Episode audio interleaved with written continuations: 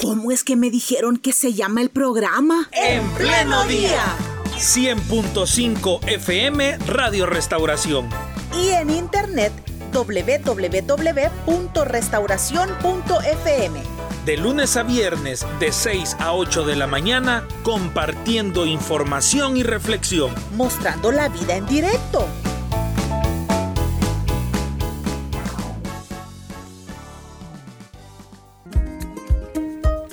En esta mañana nos acompaña la abogada de la Dirección de Acceso a la Justicia de FESPAD, Kerlin Belloso. Kerlin, gracias por acompañarnos una vez más en Radio Restauración. Buenos días y bienvenida. Eh, muy buenos días. Un saludo eh, desde la Fundación de Estudios para la Aplicación del Derecho y gracias por darnos esta oportunidad.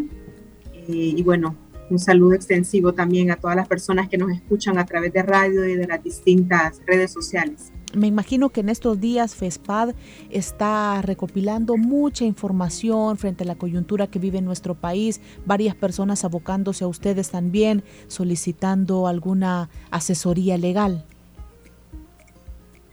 Sí, bueno, eh, compartir un poco que el quehacer eh, de la institución nos da la posibilidad de conocer eh, de primera mano la situación eh, del contexto de seguridad pública a nivel nacional, ¿no? Y como bien lo decía usted, estamos eh, recopilando información de posibles violaciones a derechos humanos en el tema de la libertad. tenemos también un formulario a disposición de la población que nos permite conocer algunos casos y asesorar también en el tema de detenciones arbitrarias, particularmente en el régimen de excepción.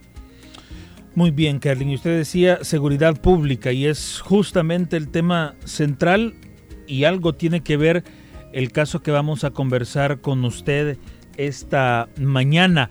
Em, hace algunos días FESPAD eh, emitió una investigación, un informe, un estudio sobre el cementerio clandestino de Chalchuapa, que lleva ya un año desde que se descubrió y hay muchas irregularidades que FESPAD ha descubierto y este informe eh, llama mucho la atención. Lo primero, Kerlin, que, que me gustaría que usted nos explicara, si es que se conoce, por supuesto, las justificantes que nuestras autoridades han dado para declarar el caso bajo reserva, siendo que hay muchas víctimas, siendo que el tema de desaparecidos es algo o debe ser un punto de los primeros puntos en la agenda de seguridad pública y donde me imagino hay muchos familiares de víctimas que están pendientes de qué personas se encuentran en este cementerio clandestino, pero la información eh, eh, no se conoce porque está bajo reserva. Si nos ayuda en eso, por favor. Bueno, quizá primero eh, poner en contexto cómo es que FESPAD saca esta investigación, sobre todo por el tema de la reserva que ya bien ustedes mencionaban. Comentar que, bueno, esta informa este, este documento es el resultado de la labor periodística que con mucha valentía ejercen periodistas, bueno, como eh, y comunicadores ¿no? en el tema de, personas desaparecidas y eh, aclarar también que el informe eh, del cementerio clandestino de Chalchuapa se ubica, digamos, en la información periodística de 103 notas publicadas por la prensa escrita y también revela un poco entrevistas que han sido realizadas a expertos en la materia de seguridad pública. Es importante mencionar que por las reservas que ya tiene el caso, eh, únicamente el periodo de investigación va desde mayo del 2021, cuando el 7 de mayo sale esta joven muy valiente, ¿no? Que lastimosamente fue asesinada eh, y que es por ella que se, se, descubre el cementerio clandestino de Chalchuapa. Entonces la información que recaba este informe es de mayo a octubre del año 2021. Eh, es importante, creo yo, que eh, se conozca un poco de este caso, porque como bien ya ustedes lo mencionaban, tiene que ver con el tema de desapariciones que en los últimos años ha incrementado o, es lo que se visibiliza el incremento de denuncias sobre personas desaparecidas. Y eh, el caso es declarado en reserva, sin embargo existen eh, algunos requisitos que debe de cumplirse para que el caso se pueda declarar en reserva. Ya el Código Procesal Penal lo establece. Y creo que va más eh, destinado a determinar que la investigación en este proceso particular, eh, asegurar que la investigación no se frustre. Este debería ser uno de los requisitos o una de las justificantes que Fiscalía debería de o debió em, haber expuesto en la solicitud que hiciera al juzgado pertinente. Es necesario que asegurar que la investigación no se frustre a través de eh, resguardar la identidad también de la víctima, ¿no? Y asegurar también eh, su protección en todo momento del proceso penal.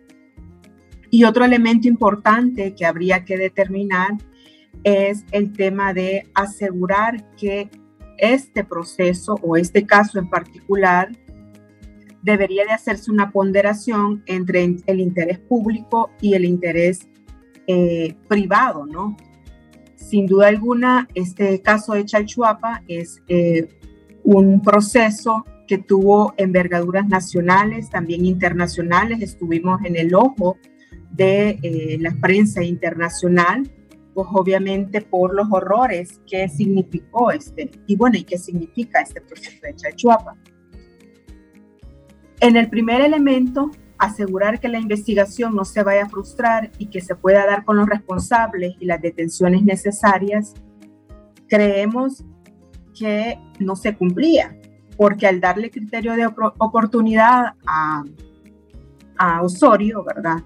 y él empieza a decir que habían otras personas más involucradas, se hace la detención de estas personas, pues no eh, existe, no se cumple ese parámetro de asegurar la investigación, es decir, las personas ya estaban detenidas, fueron, eh, habían sido detenidas y no, tenía, no, no había eh, la posibilidad de fuga de las personas involucradas, que en, que en su momento involucró el, ex policía, ¿no?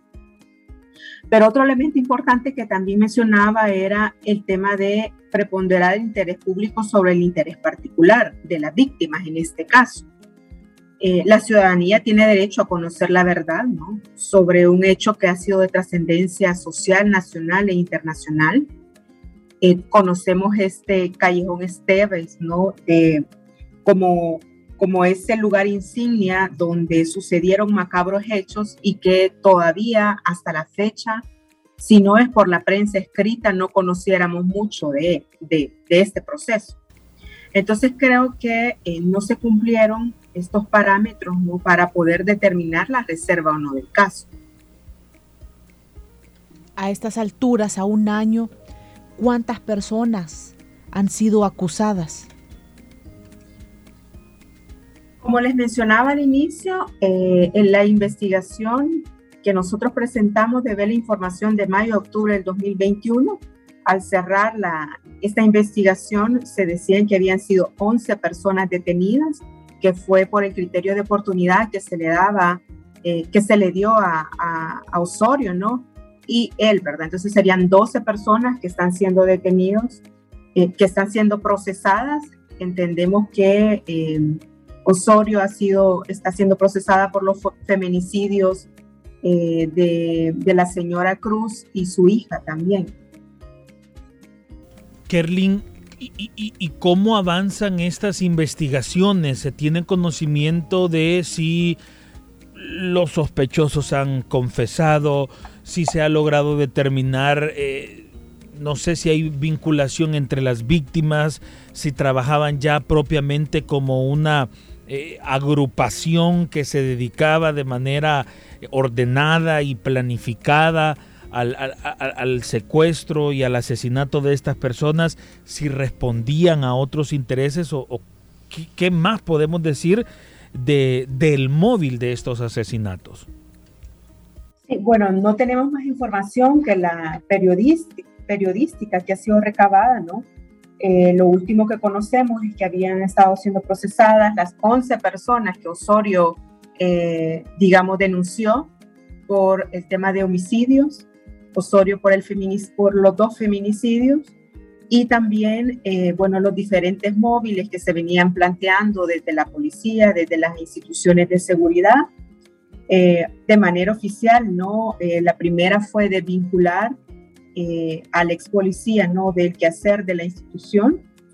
Y eh, un poco se hablaba también, eh, se le daban características como psicópata, situaciones que podrían poner a Osorio en, desventajas en el momento de iniciar el proceso penal contra él.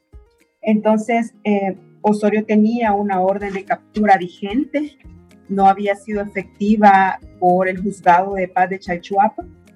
También es un poco, genera un poco de duda todo el procedimiento, ¿no?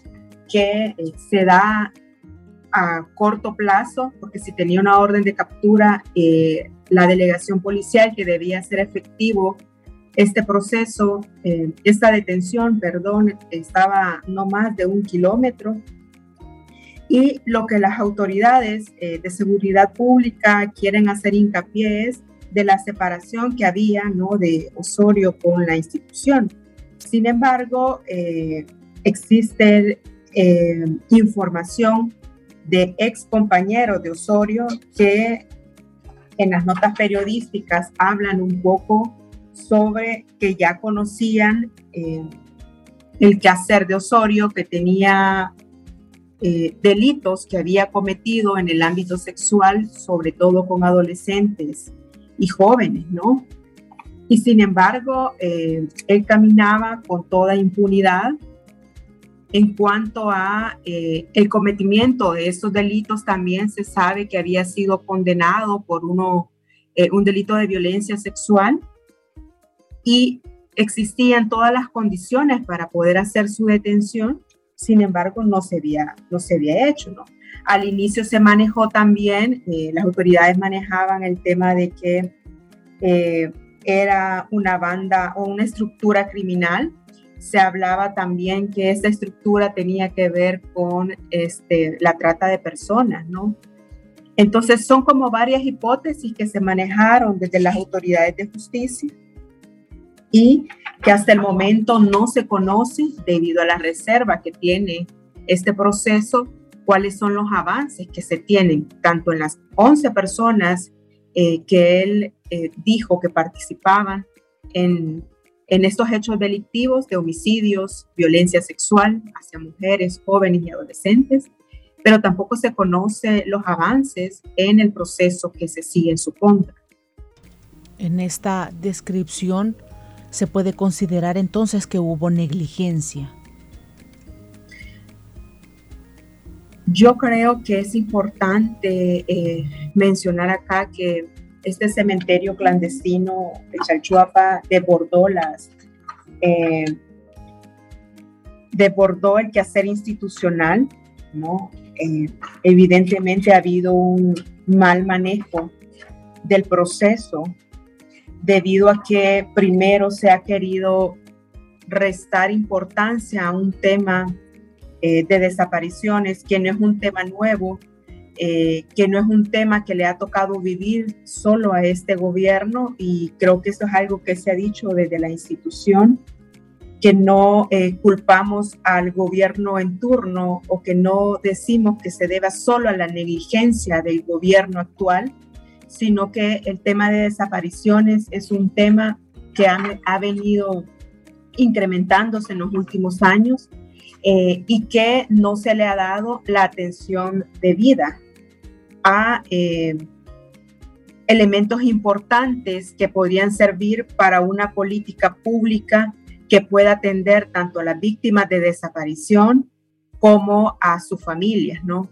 Se ha querido eh, restar valor, restar importancia, porque eh, a nivel social, a nivel internacional, se quiere dar a conocer que El Salvador y con su eh, plan o con su estrategia que no se conoce en el tema de seguridad está dando resultados y cuando hablamos de indicadores lo único que se habla es del tema de homicidios, la baja de homicidios, pero a la par está también el alza posiblemente de desapariciones.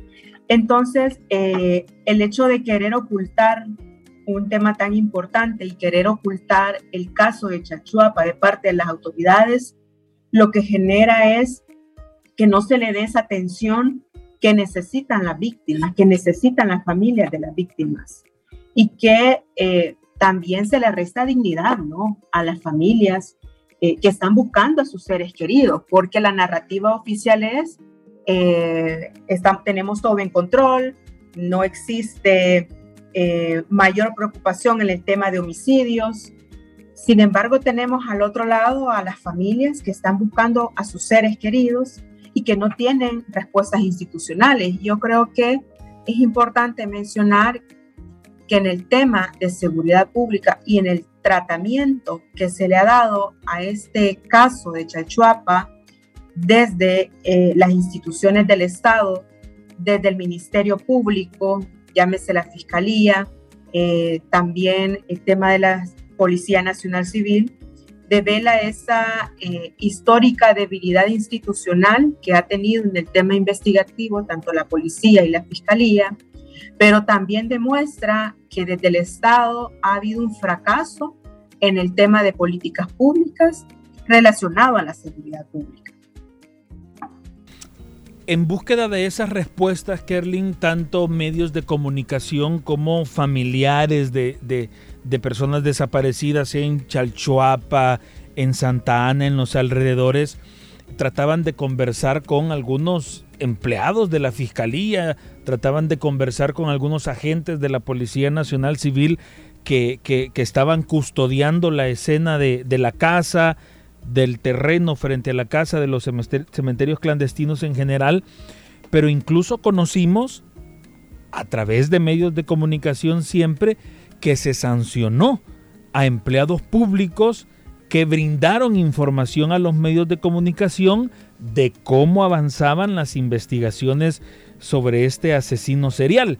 ¿Cuál es la lectura que FESPAD le da a, a este hecho? Que justamente la, única persona o las únicas personas que estaban dando información sobre lo que allí estaba ocurriendo fueron sancionadas. Sí, era como, como mencionábamos hace unos momentos, el secretismo ¿no? y la reserva que se le ha querido dar al, proceso penal y que se le ha dado ¿no? para no posiblemente evidenciar eh, el gran impacto que puede tener y que ha tenido ¿no? en la sociedad entera, este caso de Chalchuapa. Y eh, al inicio se manejaba, por ejemplo, eh, el ingeniero Picas, que es eh, una persona que tiene varios años ya trabajando con, con la fiscalía. Al inicio de, el, de, encontrar esta fosa clandestina, se manejaba que había sido bueno, primero Osorio eh, dijo, confesó, que en la fosa, en una de las fosas que tenía en su vivienda, habían 40 cuerpos. Eh, luego, ¿verdad? Este, el ingeniero Ticas lo que dice es que habían encontrado por lo menos 18 cuerpos. Y, eh, perdón, 15 cuerpos. Y luego de esta declaración es que eh, provoca que la fiscalía abra un expediente eh, disciplinario eh, al antropólogo Ticas y lo que se dice es o lo que se maneja desde las autoridades que los, la cantidad de cuerpos que habían sido encontrados eran ocho. Esto es según información periodística. Entonces, ¿cuál es el tema de fondo detrás de este procedimiento disciplinario contra el criminalista de la Fiscalía? Bueno, es obviamente silenciarlo, silenciar, eh, evadir esta polémica que puede generar el estar diciendo a medios de comunicación la cantidad de cuerpos que, que habían sido encontrados y, eh, bueno, la cantidad de, fosas que habían también en la, en la vivienda, ¿no? Entonces, eh, el silenciamiento que ha sido impuesto alrededor de, este tema lo que genera es falta de información, ¿no? Existe un hermetismo en cuanto a las autoridades de manejar este caso. Y lo que genera es eh, mayor especulación en la sociedad del por qué eh, tanto secretismo y por qué la necesidad de querer continuar ocultando un caso eh, que ha afectado a la sociedad en general.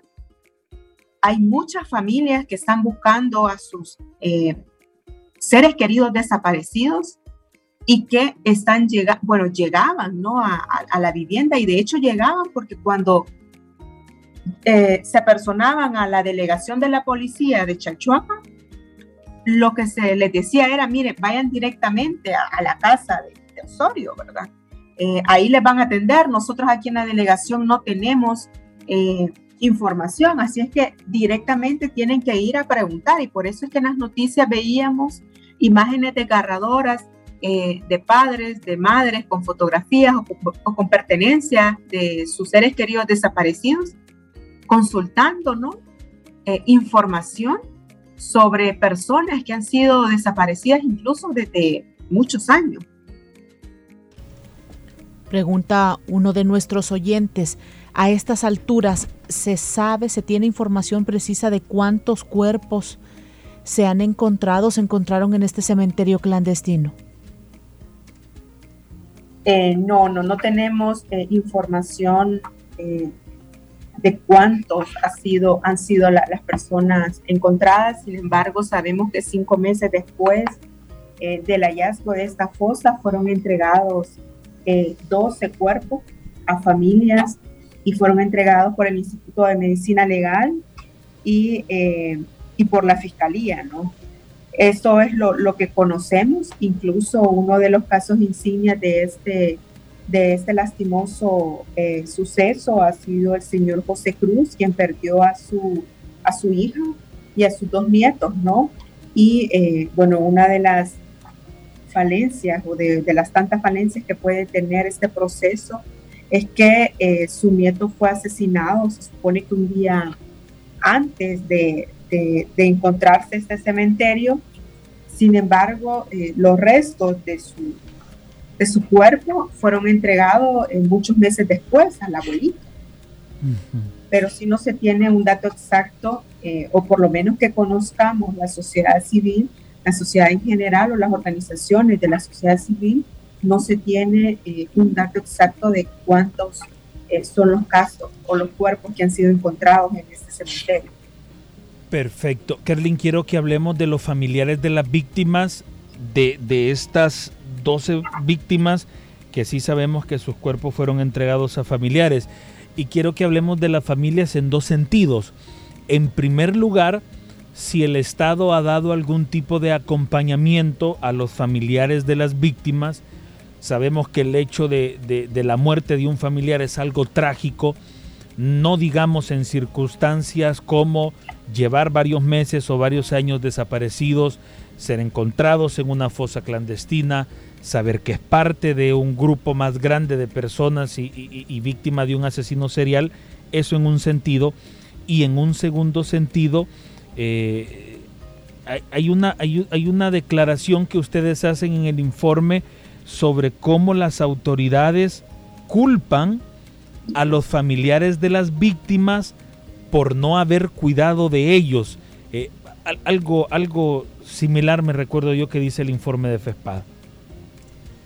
Sí, bueno, em, lastimosamente en el informe se revelan eh, algunas edades eh, y el género de, de, las personas que fueron encontradas en las fosas clandestinas y lastimosamente en su mayoría son eh, jóvenes, mujeres, adolescentes. ¿Y cuál es el tratamiento que el Estado le ha dado? Eh, desde la sociedad civil no conocemos, no, no tenemos información en cuanto a si se le ha dado algún tipo de apoyo eh, psicológico, también el tema de apoyo humanitario que puedan requerir o que puedan necesitar las familias que quedan, ¿no? Muchas veces desamparadas. Y ya hacía mención, por ejemplo, de, del señor José Cruz, eh, quien básicamente, ¿no? Eh, si conocemos todo su, su entorno familiar, él entrega 7 mil dólares a su hija, a Mirna, Mirna lo entrega a Osorio y el dinero que, que el señor eh, José Cruz entrega a, a, su hija es de eh, un dinero que le había dado del banco por hipotecar su vivienda. Aquí la pregunta eh, es, ¿qué va a hacer el Estado? ¿De qué forma va a indemnizar al señor José Cruz? que evidentemente ha quedado en una situación de desprotección vivía con su hija, sus dos nietos y su pareja, su, su esposa. Entonces, ¿qué atención se le va a dar desde, el Estado? Como les mencionaba, la única información que tenemos es la información que se maneja a través de los medios de comunicación y no tenemos eh, mayores datos en cuanto a este tema.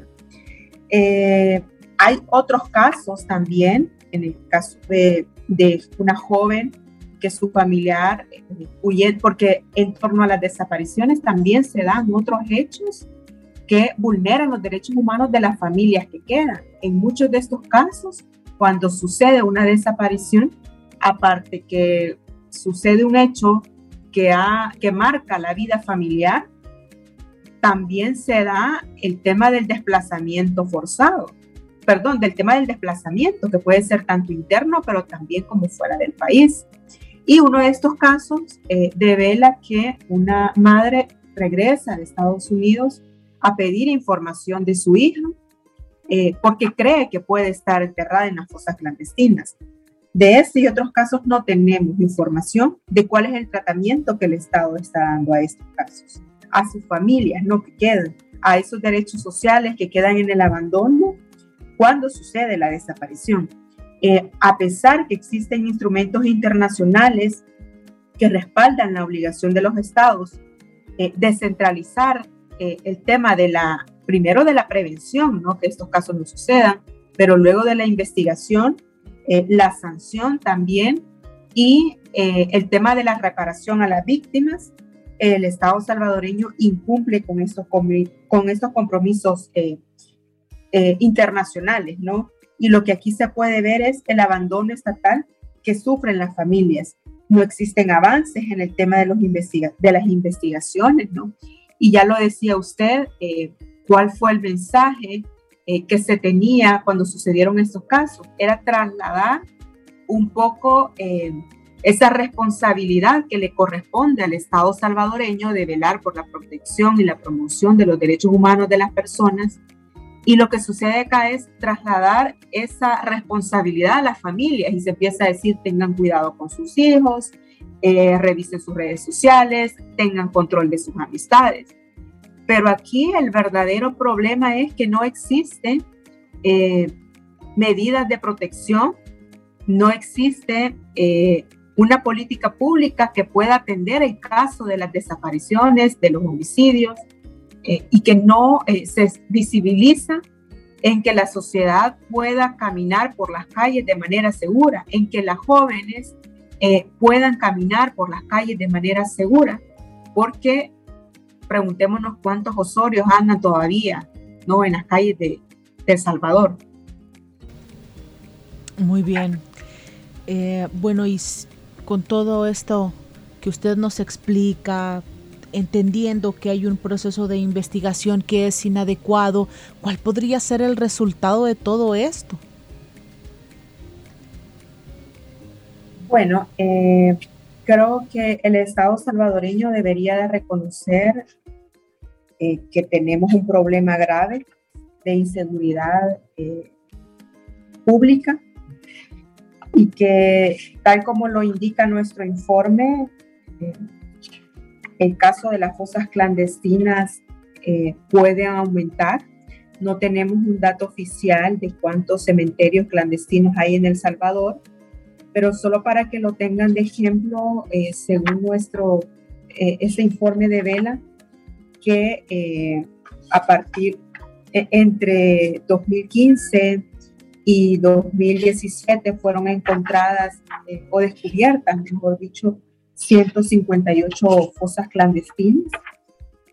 Eh, esto por las autoridades de seguridad pública y también eh, que de los 14 departamentos existen a nivel nacional, ya nueve departamentos, en nueve departamentos han sido encontradas eh, estos cementerios o las fosas clandestinas que le llamamos. Si no tenemos eh, políticas públicas, si no tenemos programas que puedan tener eh, ese, esos elementos o esos parámetros que nos identifiquen patrones, que nos identifiquen también móviles de, la desaparición, y que no, no, el Estado no logre controlar el tema de las desapariciones porque lo que hace es invisibilizarlo, creo que esto va a continuar en aumento porque a la sociedad en general le da un mensaje a las personas que cometen estos delitos, les da el mensaje de, pues, no pasa nada, ¿no? El Estado no investiga, eh, pueden cometer desapariciones y la policía no va a investigar, la fiscalía no va a investigar a través de la policía. Entonces, eh, si continuamos con ese mensaje de querer invisibilizar las desapariciones eh, desde las diferentes instituciones públicas y desde las diferentes administraciones de gobierno que puedan existir, el fenómeno se va a incrementar. Ya hemos venido viendo cómo ha sucedido esto, ¿no? Y han sucedido diferentes eh, crisis o diferentes momentos en que eh, el, tema de las desapariciones puede haber aumentado. Entonces, si no se le da el tratamiento necesario, vamos a continuar invisibilizando a las víctimas, vamos a continuar eh, vulnerando derechos humanos desde el Estado salvadoreño y desde las diferentes instituciones y creo que acá es eh, cuando el, el, Salvador debe de tener en cuenta que tiene compromisos internacionales de promoción y de protección para las personas y que eh, esa indiferencia estatal que puede tener al tema, lo único que genera es impunidad y lo que genera también es eh, que no se tenga respuesta desde las familias que buscan a sus seres queridos este hallazgo de, este cementerio clandestino de Chalchuapa debería ser para, para el Estado salvadoreño ese punto de inflexión que lo obligue a asumir la desaparición eh, como una prioridad del Estado, ¿no? Y de esta forma se puedan articular diferentes mecanismos estatales que puedan dar respuestas eh, en esta materia, que puedan dar respuestas en temas de prevención, en temas de investigación, de sanción de reparación, pero también eh, algo que es muy importante, que no vuelvan a suceder eh, estos hechos que eh, ponen en zozobra a la sociedad en general. Perfecto. Llegamos a las 8 de la mañana con cuatro minutos. Con este análisis y esta reflexión, nosotros vamos a despedir nuestro programa y por supuesto le agradecemos a la abogada de la Dirección de Acceso a la Justicia de FESPAD, de la Fundación de Estudios para la Aplicación del Derecho, Kerlin Belloso, por haber estado con nosotros en este programa. Gracias, abogada. Muchas gracias, un saludo. Muy bien, así cerramos la entrevista en esta mañana, siempre procurando temas que nos dejen una reflexión como ciudadanos a la base, ¿verdad? Esta sociedad no es nada sin los seres humanos. Entonces, de ahí que se debe de procurar la defensa de los derechos, una vida mejor en el presente y en el futuro. Y aún más si le agregamos el elemento cristiano evangélico, ¿verdad? Gracias por habernos acompañado en este día miércoles. Que tenga un buen día. Nos despedimos, si Dios lo permite nos reencontramos mañana 6 a.m. en punto. Recuerde que esta entrevista queda alojada en nuestras diversas plataformas de redes sociales y más tarde también compartimos el SoundCloud para que usted pueda verla y pueda escucharla. Hasta mañana.